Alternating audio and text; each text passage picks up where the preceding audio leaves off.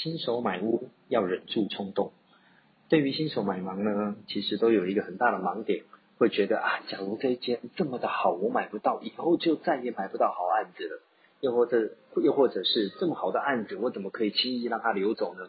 又或者是可能对于一些新手投资人来讲，新手投资客来讲的话呢，他在买屋的时候呢，他可能看了好多间房子，啊，也因为自己很菜，又是新手的关系，所以他一直遇不到好案子。一直遇不到所谓教练口中或老师口中的这些好案子，所以呢，他会累积一种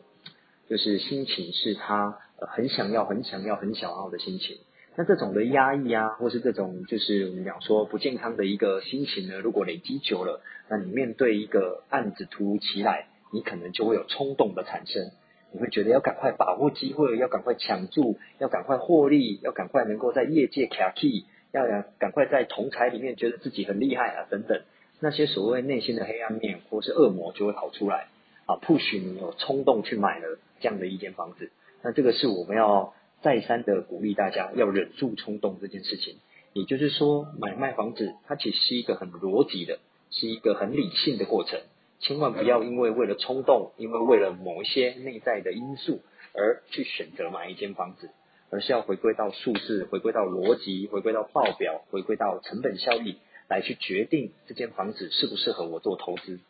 那对于买自住的新手来讲的话呢，那当然呃更要守住冲动，因为对于一个呃刚在交往、刚在恋爱的一个男人来讲，又或者准备结婚的男人来讲，或女人，可能呢在面对要买一个这样的自住的房子，你可能会。忍不住觉得赶快要去建构一个爱的小窝，